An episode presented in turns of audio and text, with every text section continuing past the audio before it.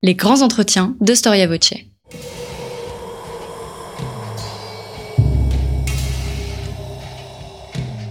Une émission de la rédaction de Storia Voce.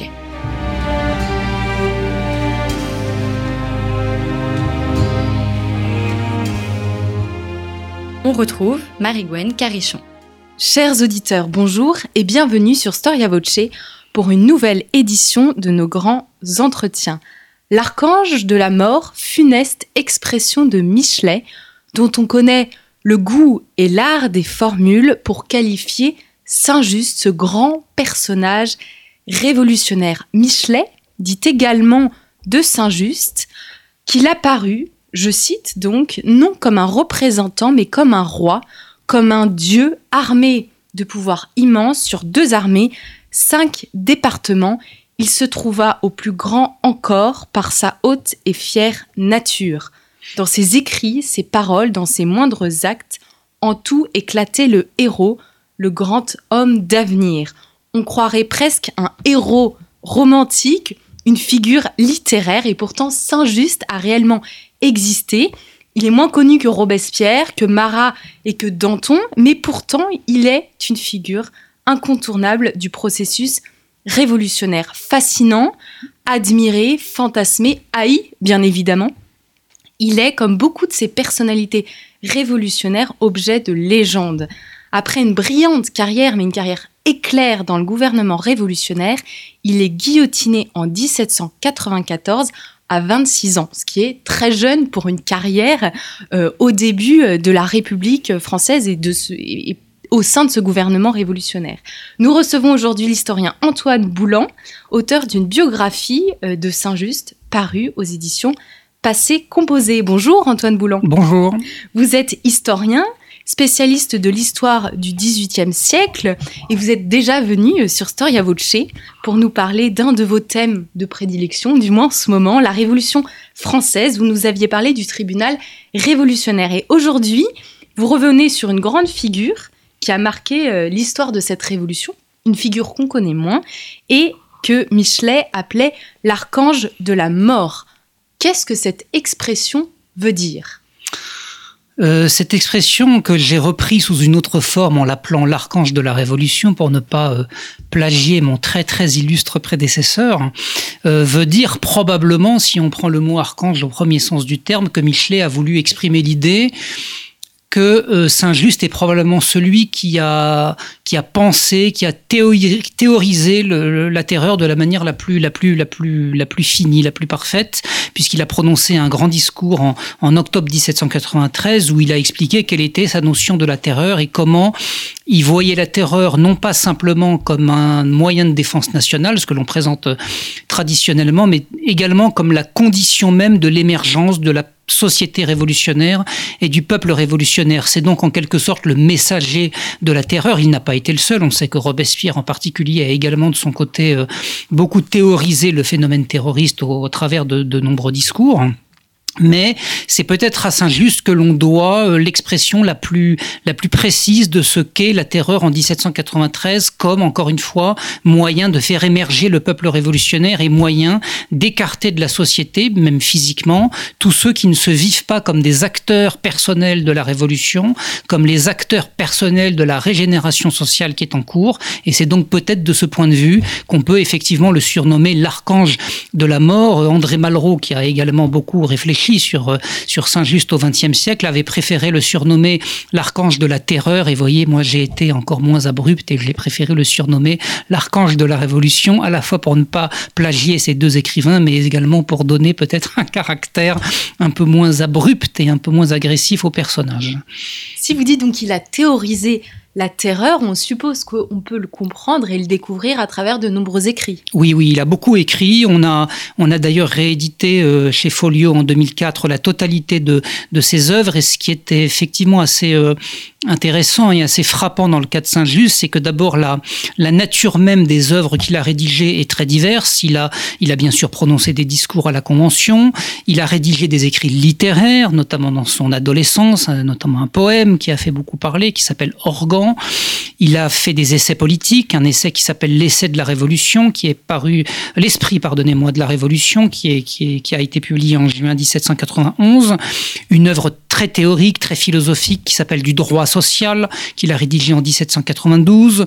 Et puis tous ces arrêtés, ces proclamations qu'il a, qu'il a rédigées et publiées lorsqu'il était représentant en mission à l'armée du Rhin d'abord, à l'armée du Nord ensuite, en 1793 puis 94. Donc c'est vrai qu'il y a une diversité de, d'œuvres de, Saint-Just qui est assez impressionnante et également euh, une très grande diversité de thèmes qu'il a abordés puisque euh, au-delà des discours purement politiques qu'il a pu prononcer à la Convention, il a réfléchi sur la question de l'économie, des subsistances, les questions militaires, les questions constitutionnelles. Il a, il a, il a développé une pensée politique et philosophique qu'il a voulu originale et qu'il est peut-être d'ailleurs un petit peu moins que ce qu'on a pu dire. Il a, il a pensé la cité rêvée, la cité idéale, en termes d'éducation, en termes d'administration, en termes d'institutions de, d'une façon plus générale. Et donc à ce titre, c'est vrai qu'on peut lui une polyvalence et une pluridisciplinarité intellectuelle assez, assez, assez euh, confondante ou assez en tout cas intéressante à étudier compte tenu de l'âge très jeune auquel il est parvenu aux responsabilités. Euh, est-ce que euh, il est prédisposé à ces sentiments révolutionnaires qui ont l'air quand même très ancrés mmh. et puis très aboutis alors qu'il a une vie relativement courte dès sa jeunesse dans sa famille Est-ce qu'on est révolutionnaire?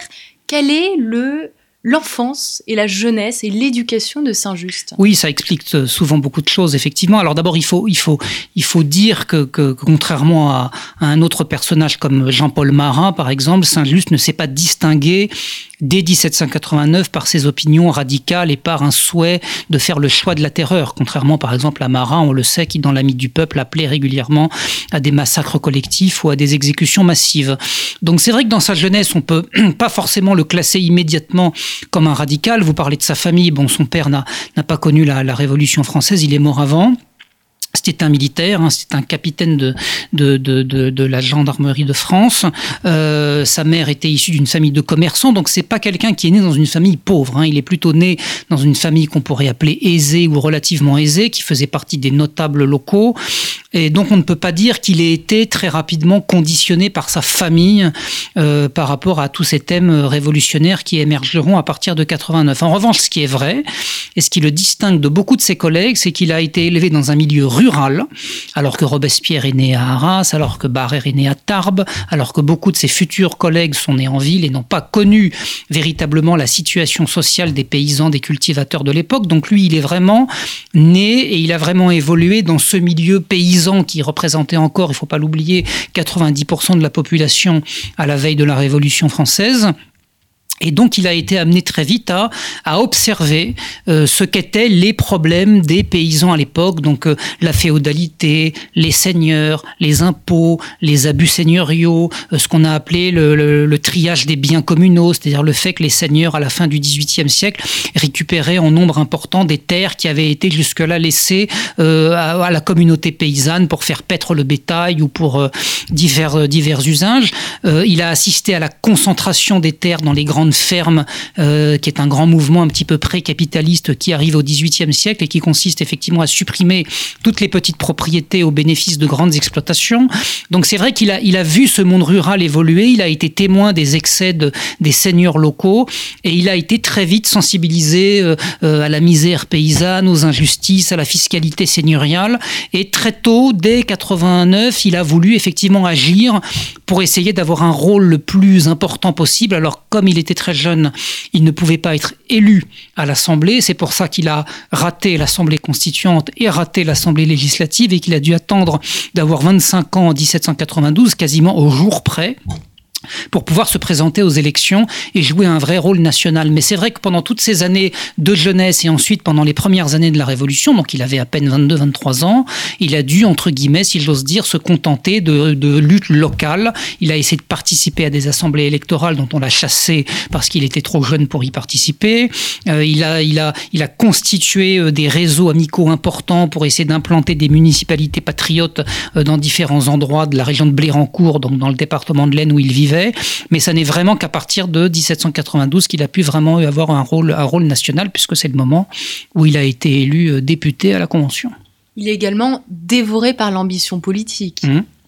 Oui, on peut vraiment le dire, et comme beaucoup de, beaucoup de personnalités de l'époque, comme, comme Mirabeau par exemple, ou comme Barnave, il s'est rabattu sur l'écriture, et euh, à faute de pouvoir agir concrètement au sein d'une Assemblée nationale, il a donc écrit euh, notamment ce fameux esprit de la Révolution de 1791, où, où il se montre d'ailleurs encore à l'époque relativement modéré, mais c'est vrai qu'il a toujours voulu jouer un rôle important, il a toujours voulu arriver, comme on dirait aujourd'hui, il a, il a tout fait pour essayer de se faire remarquer euh, le plus possible comme beaucoup, hein, on ne va pas le lui reprocher.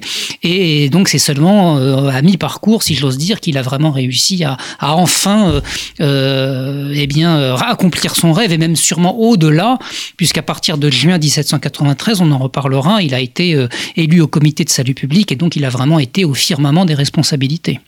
Avant d'attaquer avec plus, plus en détail sa carrière politique, quelques mots sur ses écrits, ses écrits littéraires, mhm. poétiques qui font grand bruit. Oui. Pourquoi est-ce qu'on parle autant de ces poèmes et est-ce qu'ils ont un intérêt pour comprendre cette société de la fin du XVIIIe siècle? Alors c'est difficile à dire parce que quand on analyse ce, fameux poème qui s'appelle Organ et qui fait 7800 euh, vers quand même, hein, donc c'est une œuvre conséquente, une œuvre de jeunesse, c'est toujours difficile de lire à travers les lignes pour voir s'il y a vraiment une intention politique derrière une œuvre, évidemment, surtout quand elle est très cryptée, comme c'est le cas de, de Organ. Donc en deux mots, il s'agit de, raconter les aventures d'un chevalier qui euh, parcourt un monde un peu mythique, euh, qui croise des dieux, des héros, des héroïnes, etc.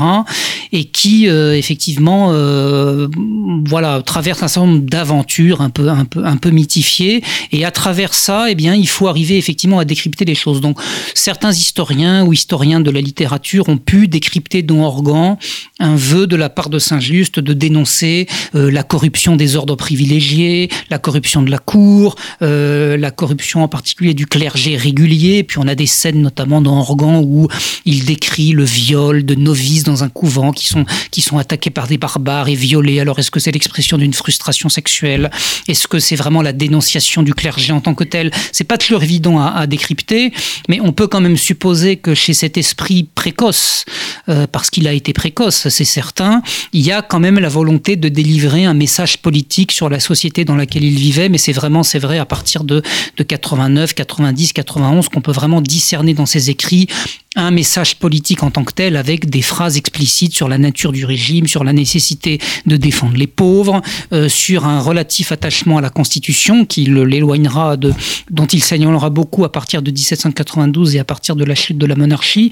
Mais c'est vrai que ces écrits ont quand même une importance euh, grande dans la formation intellectuelle de Saint-Just et retranscrivent également sa fameuse culture classique, puisque l'on sait que Saint-Just était très porté vers les auteurs anciens. Ses discours sont truffés d'allusions à Cicéron, à Tite-Live. Il parle de Brutus assassinant César quand il évoque le procès de Louis XVI. Donc c'est vrai que cette culture classique et également cette culture du XVIIIe, puisqu'on sait qu'il a lu Beccaria, Montesquieu, Rousseau, euh, a évidemment beaucoup compté dans sa formation intellectuelle et dans la qualité ultérieure des discours et des rapports qu'il a eu l'occasion de prononcer ou de rédiger euh, devant Convention nationale. On a l'impression qu'il veut être de toutes les luttes. Vous parlez des inégalités sociales, des dérives euh, économiques, financières, morales. Euh, il veut se battre sur tous les fronts, en fait. Oui, il veut se battre sur tous les fronts. Euh, c'est vrai que ces, ces luttes sont vraiment prioritairement tournées vers, vers les questions euh, sociales au début, etc. Mais c'est vrai qu'à partir de 92 et surtout 93, il touche à tous les domaines. Il se passionne notamment pour la question de l'administration. Il est absolument obsédé par la question des fonctionnaires qui viennent mettre un écran entre l'État et les administrés. Il, il a pour obsession de combattre la corruption de l'administration. Il s'intéresse aux questions de subsistance, aux questions Il prononce énormément de discours contre l'inflation des assignats qui perdent leur valeur et qui euh, contribuent à, faire augmenter les prix. Donc c'est vrai que c'est quelqu'un qui, s'intéresse à énormément de sujets. Il a participé ouvertement avec les Girondins euh, au débat constitutionnel à partir du mois d'avril 1793. Donc c'est un petit peu un touche-à-tout. Et euh, à l'âge qu'il avait à l'époque, c'est vrai que c'est quelque chose qui, est quand même relativement remarquable. Après euh, l'écriture euh, de l'Organ, il arrive à Paris et là il découvre la Révolution mhm. avec la prise de la Bastille et notamment euh, les massacres qu'on a tendance un peu à oublier mais qui étaient quand même très présents mhm. dès 89. Comment il réagit? Alors lui, il raconte qu'il a participé à la prise de la Bastille. Donc évidemment, c'est invérifiable parce qu'on n'a pas beaucoup de documents qui peuvent prouver euh, que Saint-Just a vu la prise de la Bastille. Il n'y a pas participé, il l'a vu. Hein. Il n'avait pas un fusil entre les mains, il n'est pas monté sur les tours, au sens propre du terme. Mais en tout cas, il raconte qu'il a vu la prise de la Bastille et qu'il a été, je cite, horrifié par le peuple qui jouait avec des lambeaux de chair. Donc il aurait peut-être vu, euh, ou en tout cas entendu dire, entendu parler du massacre du gouverneur de la Bastille, le marquis de Launay, et puis ensuite euh, Flessel, Berthier de Sauvigny et les massacres qui ont suivi effectivement la prise de la Bastille. Et dans les écrits qu'il nous laisse dans cet esprit de la Révolution, eh bien, il nous laisse penser que les excès populaires et les massacres populaires l'ont effectivement horrifié. Et alors que pourtant, c'est Saint-Just qui va défendre la terreur euh, trois ou quatre ans après, mais Robespierre était un peu dans le même cas, puisqu'on sait que Robespierre était un adversaire acharné de la peine de mort en 1789 et qu'il l'a ensuite, bien sûr, défendu dans le contexte de la terreur que l'on connaît quelques années plus tard. Mais c'est vrai que les premières années de la Révolution donnent plutôt le sentiment d'un Saint-Just modéré euh, qui défend Louis XVI et même la reine, euh, qui défend l'ordre établi, qui défend la Constitution de 1791 et qui voit dans la monarchie constitutionnelle apparemment une solution euh, acceptable. le tournant, on ne sait pas très bien de quand il date, mais on peut supposer que c'est à partir de la célèbre fusillade du Champ de Mars de juillet 1791 qui a consisté pour la garde nationale à tirer sur des manifestants qui venaient demander la déchéance du roi après la fuite de Varennes, hein, les célèbres fuites à Varennes de la famille royale.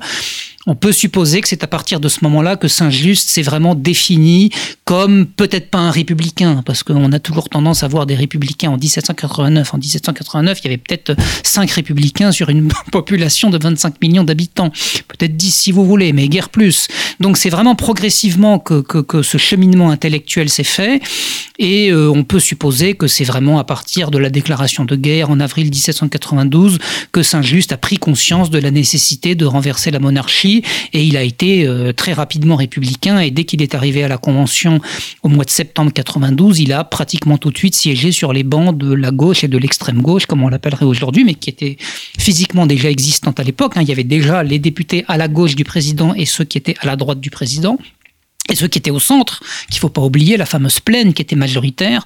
Donc c'est vrai qu'il a très rapidement siégé du côté de la montagne et qu'il s'est tout de suite affirmé par la radicalité de, ses options politiques. Alors comment il se fait remarquer et il va arriver à siéger euh, euh, alors que lui vient de province mhm. et il a seulement 22 ans et pourtant on va lui porter du crédit rapidement mhm. et on va lui voilà, en faire une voix de l'extrême gauche, si on peut prendre l'expression peut-être un peu anachronique. Oui, peut-être anachronique, oui, oui. Qui était, euh, qui était réelle au moins dans la disposition des, des bancs à l'Assemblée. Des bancs à l'Assemblée. Alors, à l'époque, on parlait effectivement pas d'extrême gauche, on parlait de la montagne, on parlait parfois du parti jacobin ou du parti populaire. Voilà, ça, c'est des mots qu'on retrouve dans les, dans les mémoires en particulier des témoins du temps. Euh, et on parle de modéré également, bien sûr. Oui, alors euh, il s'est très vite affirmé, ce qui est d'ailleurs peut-être ce qui était peut-être d'ailleurs pour lui un moyen de se, de se faire distinguer compte tenu de son jeune âge, puisqu'il était le Benjamin de la Convention. Il avait effectivement 25 ans, il venait d'arriver, personne ne le connaissait. Il n'était pas le seul provincial, hein. beaucoup de, bien sûr de conventionnels venaient des départements et même la très grande majorité d'entre eux, sauf Robespierre par exemple ou quelques autres. Mais euh, personne ne connaissait ce jeune homme. Euh, on remarquait euh, sa réserve. Il a pendant plusieurs semaines observé la vie de l'Assemblée, mais il est peu intervenu dans les débats. Et c'est vraiment au moment du, procès du roi qu'il s'est distingué. En fait, il s'est distingué avant le procès. Il s'est distingué à un moment où on discutait de l'opportunité de mener le procès ou de ne pas le mener. Parce que sur un plan constitutionnel, il y avait beaucoup de questions qui se posaient. La Convention n'était pas certaine de pouvoir juger le roi sur un plan juridique. Et euh, Saint-Just a été un des tout premiers, non seulement à réclamer qu'il y ait un procès, mais à réclamer un procès qui ne soit pas mené dans les formes ordinaires d'une justice ordinaire. Et c'est là qu'il s'est fait distinguer de l'ensemble des députés et que son discours a beaucoup marqué, en bien pour certains, en mal pour, pour d'autres, puisqu'il a tout de suite affirmé qu'à partir du moment où le roi avait accaparé le pouvoir, qu'il s'était mis hors du souverain, c'est l'expression de Saint-Just, et qu'il s'était donc placé en dehors du contrat social pour exercer le despotisme sur la population, eh bien Louis XVI devait être condamné à mort. C'est-à-dire qu'il n'est pas allé aussi loin que Robespierre, qui lui ne voulait pas de procès du tout, et qui considérait qu'à partir du moment où le roi avait été renversé, c'est que le roi, c'est que le peuple avait décidé du sort du roi et qu'il fallait donc l'exécuter sans autre forme de procès au premier sens du terme. Lui, Saint-Just voulait un procès mais sans respecter les normes ordinaires d'un procès normal et en considérant que Louis XVI était condamné d'avance parce qu'il avait, de par ses fonctions mêmes et de par sa nature même de monarque, accaparé le pouvoir souverain et qu'il méritait donc euh, la mort. Donc on voit aussi l'influence très forte des, philosophes hmm. du 18e, euh, de Rousseau en fait, dans sa manière de concevoir le politique. Il y a toute une philosophie politique qui le porte. Hmm. Quelle est-elle, cette philosophie? De qui se réfère-t-il Saint-Just Alors on a, on a beaucoup parlé effectivement de l'influence de Rousseau parce que le contrat social, etc. Il y a des choses qui le distinguent de Rousseau. Hein. Par exemple en matière d'éducation, hein, l'Émile de Rousseau porte une attention très grande à l'enfant alors que lui imagine une éducation très spartiate, très dure, où, où l'attention à l'enfant est, moins importante. Mais c'est vrai qu'il a beaucoup lu Rousseau. On se doute qu'il a lu Voltaire. On n'a pas retrouvé beaucoup d'ouvrages de Voltaire dans sa bibliothèque, mais il serait quand même étonnant qu'il ne l'ait pas lu. Il a beaucoup lu Montesquieu, donc la séparation des pouvoirs, etc. Tout ça a beaucoup compté pour lui. Mais la théorie politique de Saint-Just est, est compliquée. Ça serait, ça serait un petit peu long d'en donner tous les détails, mais c'est vrai qu'il est très porté vers la question, bien sûr, de l'égalité et de la souveraineté populaire.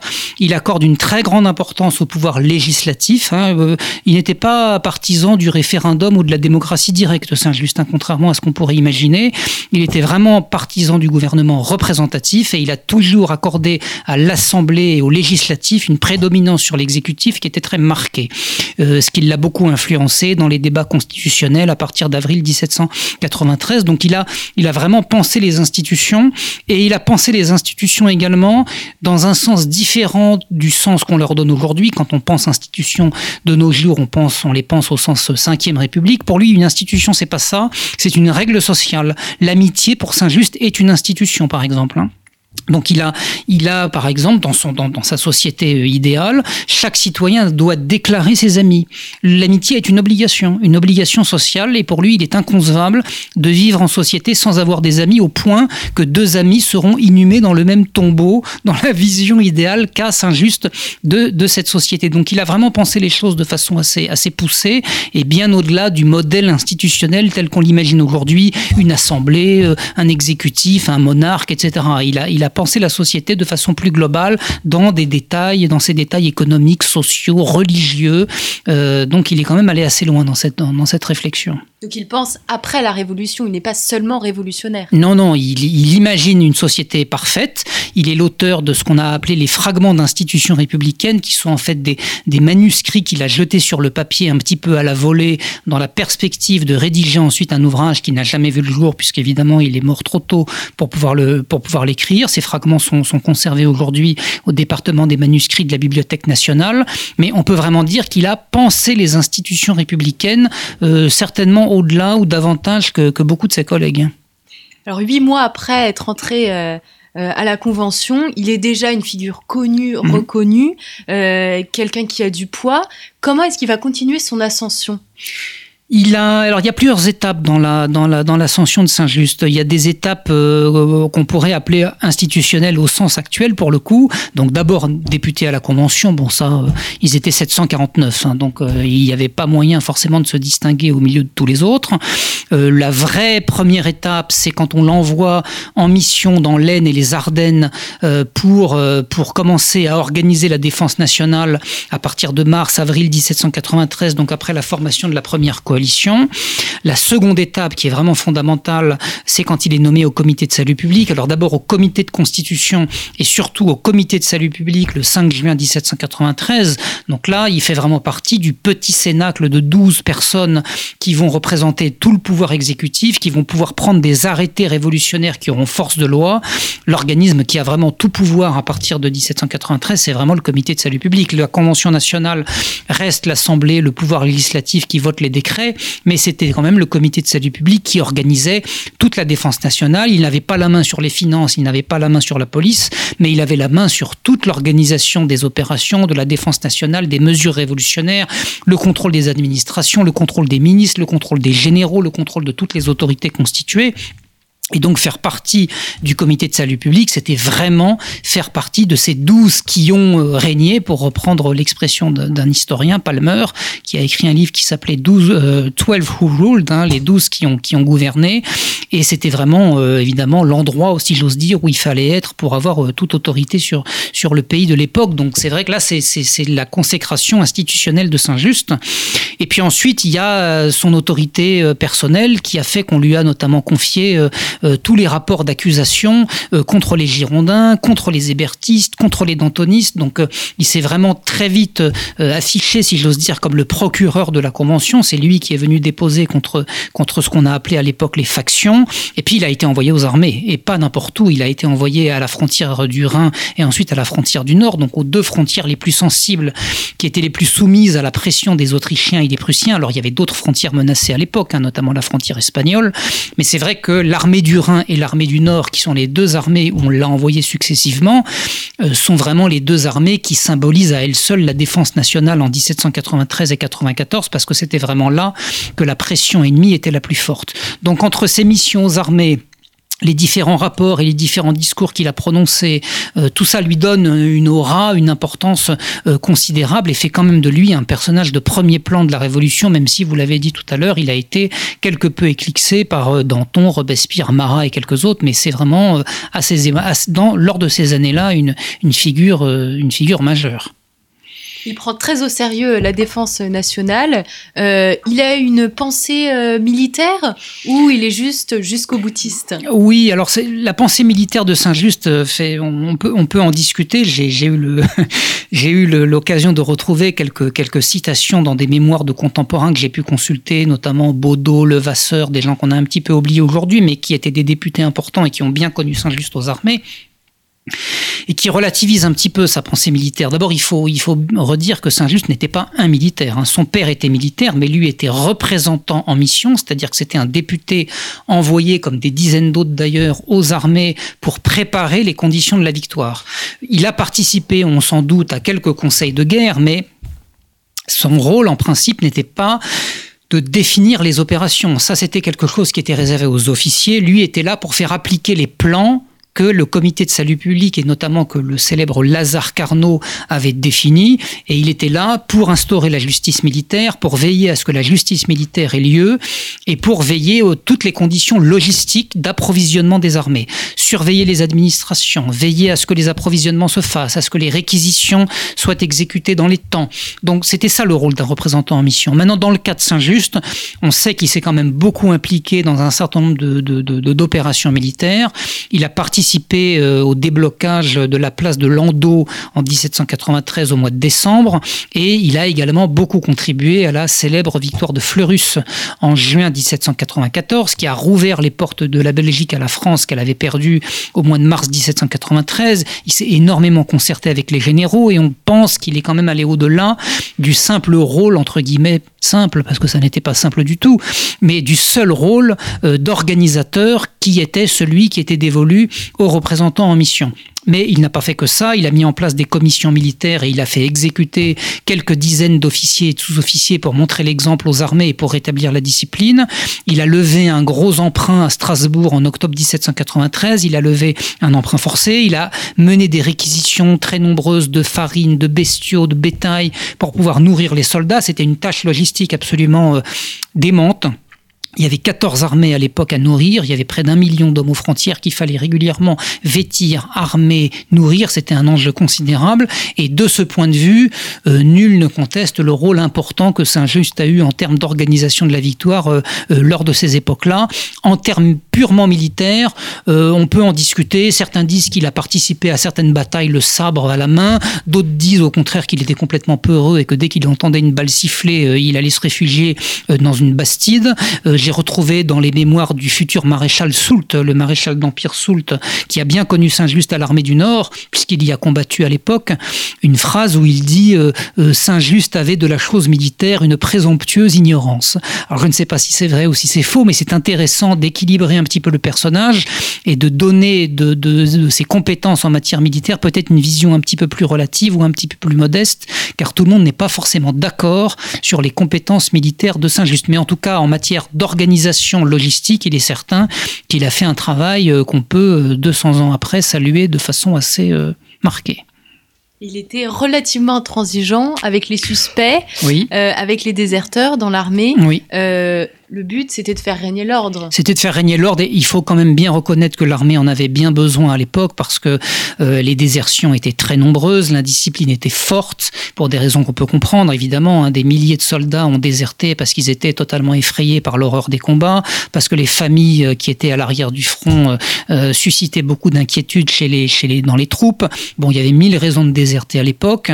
les, la pression de, de, des invasions, les émigrés, enfin tout ça créait un climat qui ne facilitait n'était pas toujours la discipline. Donc c'est vrai que euh, remettre un petit peu d'ordre dans les armées était quelque chose de nécessaire, même s'il faut préciser que euh, les commissions révolutionnaires, parfois sans jury, euh, qu'il a mis en place, ont toujours condamné à mort pour des raisons relatives vraiment à des questions de, de, défense nationale pure, c'est-à-dire abandon de poste, propos en contre-révolutionnaire, désertion.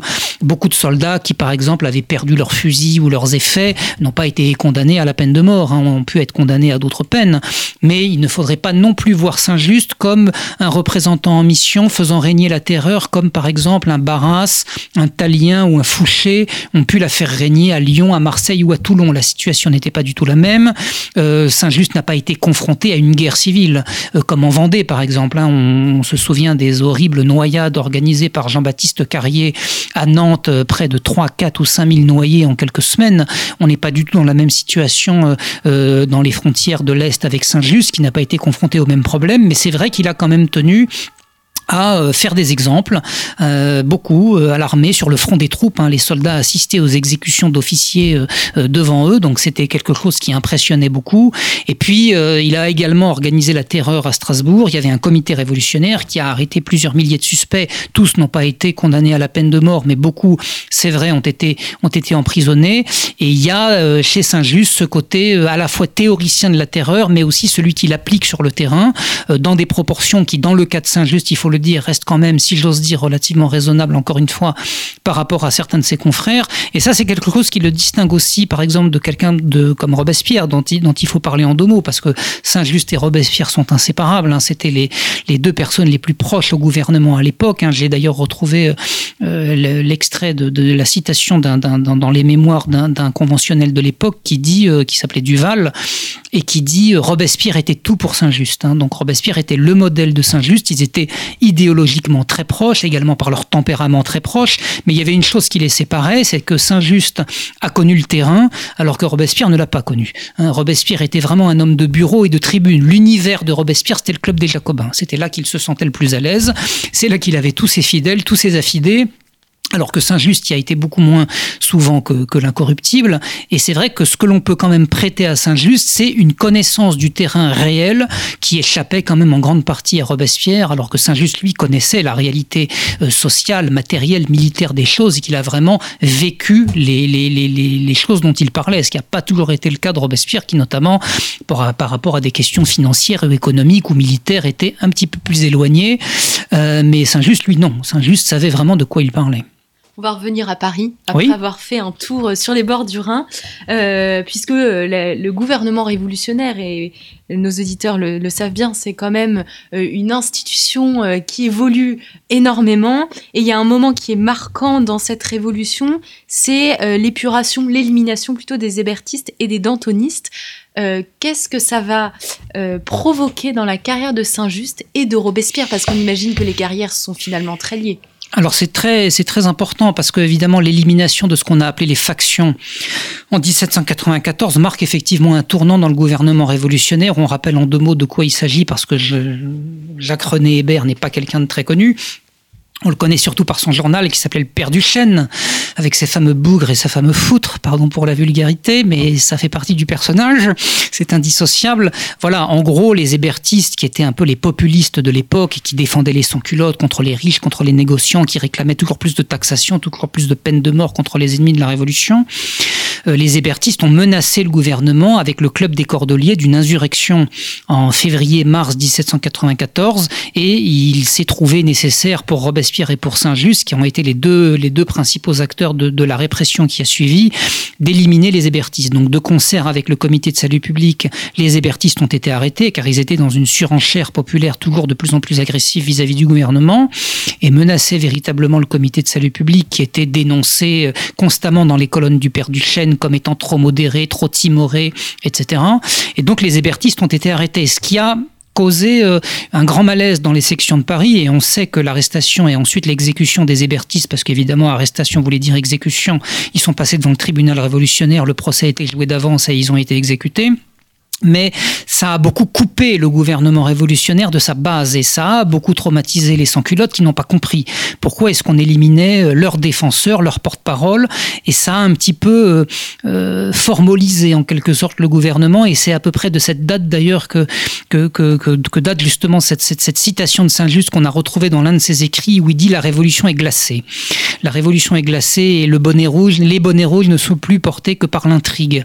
Euh, C'est-à-dire que vraiment mars-avril 1794, c'est un tournant, parce qu'on élimine d'abord les hébertistes, ensuite c'est Danton et ses amis, Camille Desmoulins et quelques autres, qui ont été euh, jugés lors d'un procès complètement truqué, et ensuite éliminés parce que eux réclamaient non pas un arrêt forcément du gouvernement révolutionnaire, mais un arrêt de la terreur dans ses excès les plus flagrants, et réclamaient un comité de clémence. Mais à partir du moment où on avait frappé l'extrême gauche, il fallait frapper Danton pour ne pas donner l'impression qu'on reculait, parce que en ces temps de radicalité, le recul signifie toujours le retour à l'ancien régime ou à la modération. Et on était dans des temps où on n'osait pas donner le sentiment au peuple qu'on allait reculer, donc il fallait toujours aller plus loin dans cette répression, dans cette terreur. Hein. C'est le piège dramatique de, de cette grande terreur telle qu'on l'a appelée à partir de juin 1794. Mais c'est vrai que c'est un tournant parce que Saint-Just a été l'homme à qui on a confié les rapports d'accusation et il a monté évidemment contre Hébert et surtout contre Danton euh, des rapports euh, complètement invraisemblables avec euh, des thèses conspirationnistes où à partir du moment où Danton avait connu Hébert, qu'Hébert avait connu les Girondins, que les Girondins avaient connu Mirabeau, que Mirabeau avait connu Louis XVI, eh bien tout ça faisait partie d'une grande conspiration menée par l'Angleterre et Saint-Just a un talent euh, malheureusement assez prononcé pour donner euh, à des attitudes ambiguës, celles de Danton ou d'autres, une signification qui relève d'une conspiration, d'un complot contre la République. Et de ce point de vue, le rapport qu'il a prononcé à la Convention contre Danton euh, est assez emblématique de, cet esprit qui consiste effectivement à éliminer des, ennemis politiques en enrobant tout cela sous, un, sous un complot, une conspiration imaginaire, enfin accuser Danton d'être royaliste même, il fallait le faire. Et Saint-Just l'a fait. Mais il n'avait pas d'état d'âme quand il s'agissait d'éliminer des factions dont il considérait qu'elles étaient une véritable menace pour le gouvernement révolutionnaire. C'était un homme de théâtre, euh, Saint-Just. Ça compte beaucoup le théâtre, oui. On a, on a là aussi des témoignages qu'on ne retrouve pas forcément ailleurs sur sa manière de se mettre en scène. Euh, un côté, oui, très théâtral. Alors certains disent qu'il était très froid quand il parlait, d'autres au contraire qu'il était très animé. Mais c'est vrai qu'il y avait un souci chez Saint-Just, on le retrouve aux armées en particulier. Et là aussi, on a des, des échos de gens qui voient arriver Saint-Just, qui non seulement fait partie du comité de salut public, donc c'est quand même un des douze qui gouverne la France à l'époque, donc il est déjà très intimidant, mais il se donnait aussi un air très froid, très intransigeant, qui était accentué par sa jeunesse, peut-être par sa beauté. On ne sait pas grand-chose sur la beauté de Saint-Just, mais les portraits qu'on a de lui euh, laissent penser qu'il n'était pas forcément euh, désagréable à regarder. Mais c'est vrai que c'est quelqu'un qui sait donner un rôle, peut-être plus que d'autres, et qui a vraiment tenu à, oui, à afficher ce tempérament froid, dogmatique, pour toujours laisser une distance avec ses interlocuteurs ce qui n'a d'ailleurs toujours pas facilité ses relations avec ses collègues, puisqu'on sait que vers la fin, c'est-à-dire dans les derniers mois du premier semestre 1794, les rapports entre Robespierre et Saint-Just et tous les autres, c'est-à-dire Carnot, Barrère, Lindet, Collot d'Herbois, Biot-Varenne, se sont énormément refroidis et qu'on a très vite senti que ces deux personnages, enfermés dans leur idéologie, dans leur dans leur orgueil, euh, les a beaucoup coupés du reste du gouvernement et ça n'a pas que peu contribué à la chute qui a fini par intervenir au mois de juillet. À partir de quand euh, la majorité des membres du gouvernement s'opposent à Saint-Just et Robespierre et décident de leur fin Oui, euh, c'est vraiment à partir, je pense, de, juin 1794. Il y, a eu, il y a eu en gros trois mesures qui ont un petit peu accéléré les choses. D'abord, la, la réforme du tribunal révolutionnaire par ce fameux décret du 10 juin 1794 qui a été beaucoup préparé par les robespierristes sans beaucoup se concerter avec les autres membres du comité de salut public et avec le comité de sûreté générale qui était en charge de la police politique à l'époque. Il y a eu ensuite la création d'un bureau de police au sein du comité de salut public. Ça aussi, le comité de sûreté générale l'a peu apprécié et les divisions ont commencé à se, faire. Et puis, il y a eu, bien sûr, la fameuse fête de l'être suprême le 8 juin 1794, car Robespierre et Saint-Just, il faut surtout pas croire qu'ils étaient athées, au contraire, c'était des gens très religieux, très déistes, qui ne suivaient pas, qui ne voulaient pas suivre la religion catholique, mais qui pensaient que une, une religion, un mysticisme était très importante pour le peuple en français à l'époque, et on sait pourquoi. À la fin du XVIIIe siècle, évidemment, euh, la, très grande majorité des Français euh, tenaient beaucoup encore à faire leur Pâques, à communier à suivre le, le chemin des églises. Et donc Saint-Just a compris avec Robespierre cette nécessité d'une spiritualité. Et tout ça les a beaucoup coupés de députés ou de membres des comités très athées, comme Vadi au comité de sûreté générale, comme Fouché qui était à la Convention. Et ça a beaucoup contribué effectivement à séparer Robespierre et Saint-Just et Couton, Georges Couton, qui était également leur, leur, leur, leur collègue très proche, du reste des, des, des, des députés. Alors après, c'est toute l'histoire du neuf Thermidor. Il faudrait des heures pour en parler. C'est un sujet très compliqué, mais tout ça a beaucoup contribué à les séparer. Et Saint-Just lui-même a tenté une réunion de conciliation euh, au mois de juillet 1794 pour essayer de rassembler les députés. Robespierre était peut-être encore plus intransigeant que lui. Il a dénoncé tous les députés euh, au club des Jacobins en disant que c'était des traîtres, etc. Donc euh, une sorte de, de, oui, de paranoïa, de conspirationnisme de plus en plus aigu qui a, euh, qui a beaucoup contribué bien sûr à, séparer Saint-Just et Robespierre du reste de leurs collègues. Mais on sait aujourd'hui que le 9 Thermidor s'est décidé vraiment quelques jours avant ou pire quelques semaines avant. c'est vraiment lorsqu'on a vu que la, la, réconciliation avec les robespierristes était devenue impossible que l'on a décidé de les renverser, ce qui ne voulait d'ailleurs pas dire qu'il fallait mettre fin à la terreur, puisqu'on sait bien aujourd'hui que les gens qui ont renversé Robespierre étaient tout aussi terroristes que lui, voire même davantage. Et ce n'est qu'après la chute de Saint-Just et Robespierre qu'on s'est rendu compte que la terreur en tant que régime politique ne pouvait pas durer indéfiniment. Il y a eu un retournement de l'opinion qui a fait que très vite on a fait machine arrière et qu'on a mis sur le dos de Robespierre et de Saint-Just la totalité de la responsabilité de tous les crimes de la terreur. Est-ce qu'on peut dire que c'est un montagnard type Saint-Just? Je ne sais pas, parce que euh, on voit souvent dans les montagnards un personnage un peu unique, c'est-à-dire euh, euh, le jacobin qui défend les mesures d'exception, qui défend la terreur, qui défend les mesures sociales les plus extrêmes. il y a eu des montagnards modérés, il y a eu beaucoup de montagnards modérés. il y a eu évidemment des girondins modérés, des gens de la plaine modérée, mais les montagnards qui représentaient entre le tiers et la moitié selon les époques de la Convention étaient souvent des gens très divers quelqu'un comme, euh, comme Lindet, comme Carnot, même Barrère, Barrère qu'on classe souvent dans les montagnards, qui est beaucoup très extrémiste euh, d'un certain point de vue. C'est lui qui a dit détruisez la Vendée en particulier. Lui, c'était quelqu'un plutôt de la plaine. Donc euh, les, frontières sont pas toujours faciles à fixer. Il y avait des gens de la plaine qui étaient assez radicaux et il y avait des montagnards qui étaient très modérés. Donc quand on pense à la montagne, on pense toujours au même. On pense à Robespierre, Danton Marat, Saint-Just, etc. Mais on oublie tous les autres. Et ils étaient des centaines tous les autres qu'on a complètement euh, omis aujourd'hui, dont on a complètement omis de citer les noms. Donc le montagnard on peut dire le, oui, le jacobin type, le montagnard d'extrême gauche type si l'on veut, mais encore une fois, euh, euh, quelqu'un comme Carnot était montagnard, mais il n'avait pas forcément grand-chose de commun avec Robespierre et Saint-Just parce qu'il était euh, obsédé par les questions militaires, qu'il n'était pas forcément très enclin à disserter sur les questions plus politiques ou plus sociales. Donc c'est vrai que le montagnard type, je ne suis pas absolument certain qu'il existe. en tout cas, c'est le montagnard type tel qu'on se l'imagine aujourd'hui. D'ailleurs, le montagnard radical. Mais il n'y avait pas que des montagnards. Ce qui, me, ce qui me laisse un peu perplexe en lisant votre biographie, c'est surtout sa capacité à s'endurcir jusqu'à la fin de sa vie. Est-ce qu'il s'est justifié sur un peu ce retournement alors qu'au début il s'offusque et il s'offusque par écrit des massacres et il finit par les cautionner et, mm. euh, tout faire finalement pour que la terreur s'instaure et s'installe partout en France? Oui, non, on a, enfin en tout cas dans ses écrits à lui ou dans ses discours ou dans d'autres euh, sources, je n'ai c'est difficile de trouver une trace qui pourrait effectivement dire qu'il a légitimé quelque chose qu'il désapprouvait autrefois. C'est vraiment un cheminement intellectuel progressif. progressif et, quand, on, quand on analyse effectivement ses discours et ses écrits en 1793 et 94, on voit ce radicalisme très affirmé en matière politique et sociale. Maintenant, euh, j'ai pas le souvenir qu'il ait écrit quelque chose qui aurait euh, explicitement déjugé quelque chose qu'il aurait pensé quelques années plus tôt, non Qu'est-ce qu'il reste de Saint-Just, euh, du moins dans la pensée politique? Est-ce qu'au 19e, on le réutilise?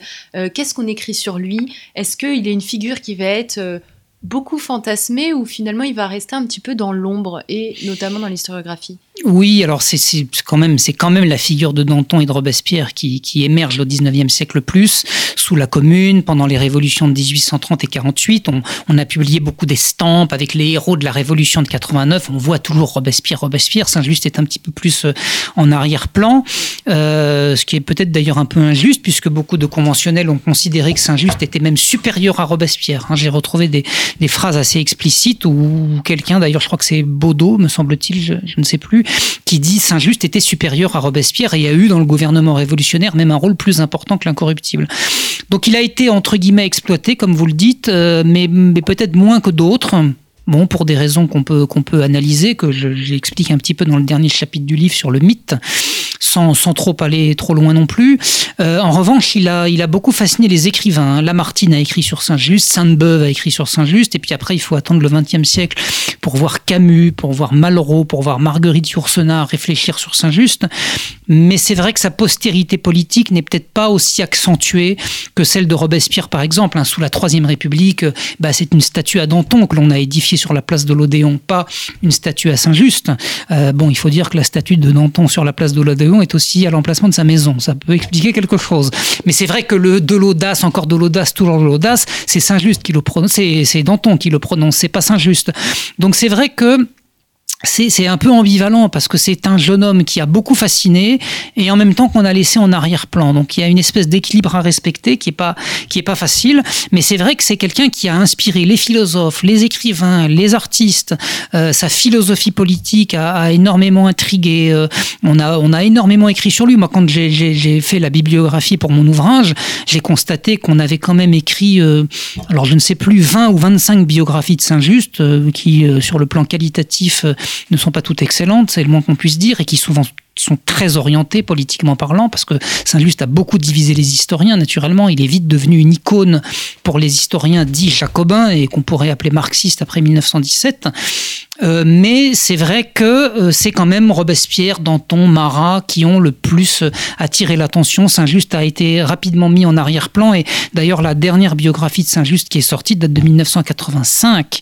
Donc elle est déjà très ancienne, elle a 35 ans, ce qui est à l'échelle de l'édition est absolument énorme, ce qui explique le fait d'ailleurs que j'ai souhaité me, me, repencher sur ce personnage. Mais donc il a, il a un héritage intellectuel, mais peut-être pas aussi prononcé pour d'autres. Par contre, lorsque Abel Gans fait son Napoléon dans les années 20, eh bien, c'est Abel Gans lui-même qui joue le rôle de Saint-Just, ce qui veut quand même dire que c'est quelqu'un dont on a perçu l'importance. On l'a joué au théâtre, on l'a joué au cinéma. Donc, c'est pas un personnage secondaire, loin de là, mais c'est vrai qu'il a quand même été un peu effacé par rapport aux autres. Merci beaucoup Antoine Boulan. Merci à vous. Euh, pour euh, nous avoir parlé de Saint-Just. Chers auditeurs, si vous voulez une biographie euh, de Saint-Just, celle-ci est sortie en janvier 2020, donc c'est tout neuf aux éditions Passé Composé, le sous-titre L'archange de la Révolution, pour reprendre un petit peu l'esprit de l'expression de Michelet qui parlait de Saint-Just en parlant de l'archange de la mort. Merci, chers auditeurs, pour votre fidélité et pour votre écoute. Et bien entendu, je vous dis à très bientôt pour une nouvelle édition de nos grands entretiens.